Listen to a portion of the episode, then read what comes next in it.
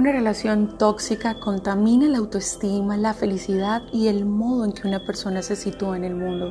Pero, ¿qué es una relación tóxica? ¿Puede existir tal cosa? No sería acertado hablar de personas tóxicas, sino de relaciones tóxicas, y se distinguen porque en ellas nos experimentamos tensos, de mal genio, encrespados, deprimidos o débiles.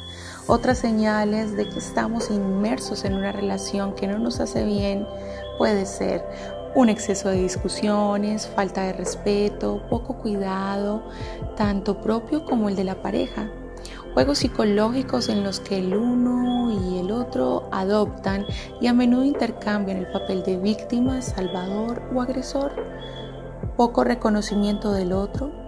Las parejas tóxicas ya no son capaces de verse tal y como son, sino que se aferran a una imagen del otro creada en su propia mente que corresponde a lo que esa persona hizo o dijo hace mucho tiempo. Necesitamos andar de puntillas para no prender la mecha de la siguiente pelea.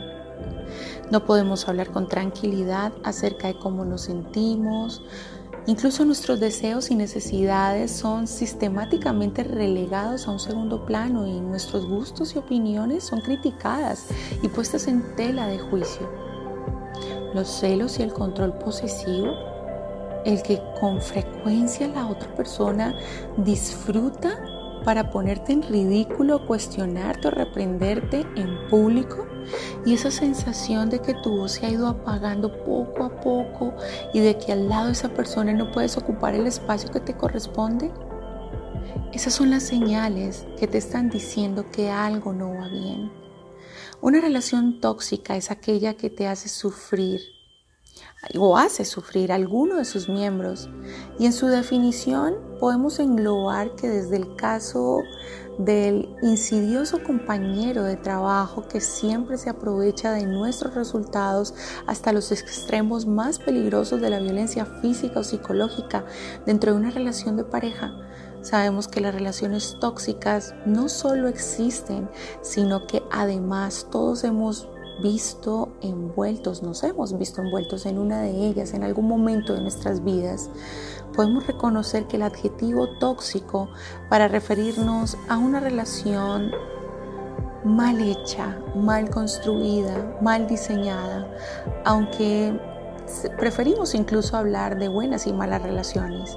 Las buenas son fáciles de identificar.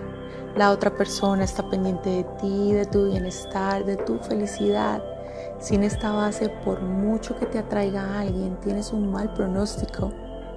Pero aunque las señales que dan el aviso de que estás en una mala relación, incluso a veces pueden ser inequívocas, a menudo tenemos dificultades para escucharlas. O bien no las percibimos, o bien las ignoramos. Las más evidentes son las corporales, como sentir la rabia, tensión en las piernas, malestar, incluso se te quita el sueño. El cuerpo sabe lo que nos hace bien y lo que no. Pero ¿cómo en realidad puedes distinguir una relación saludable? Y ¿Qué distingue en cambio una relación satisfactoria?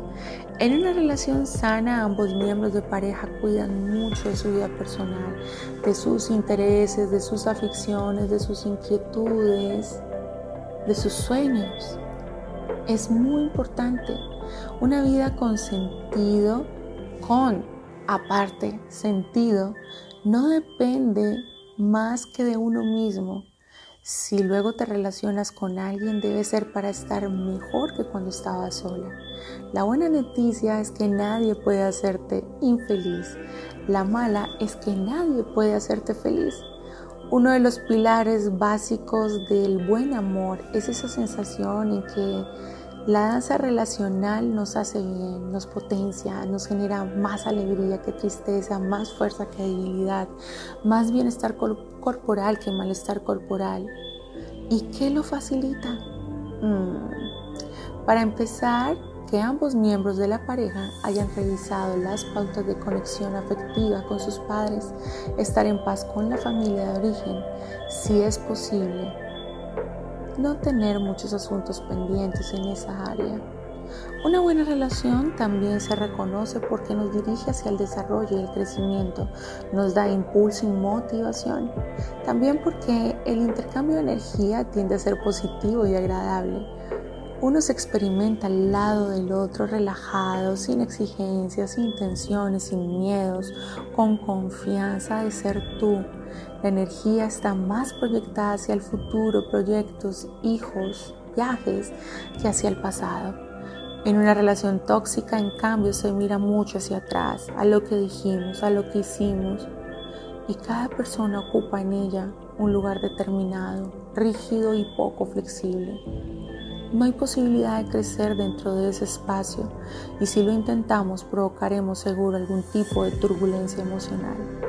Otro elemento fundamental de una relación próspera consiste en darse reconocimiento, ver de verdad al otro, hacer el esfuerzo de prestarle atención, calidad de tiempo y no darlo por sentado. Una buena relación está viva y podemos ser quienes somos en cada momento sin tener que encajar en guiones preestablecidos, como por ejemplo el de que siempre tengo que ser fuerte o débil o el responsable. Espero que esta información llegue a tu corazón y pueda transformar un poco tu existencia. Te envío un abrazo de corazón a corazón.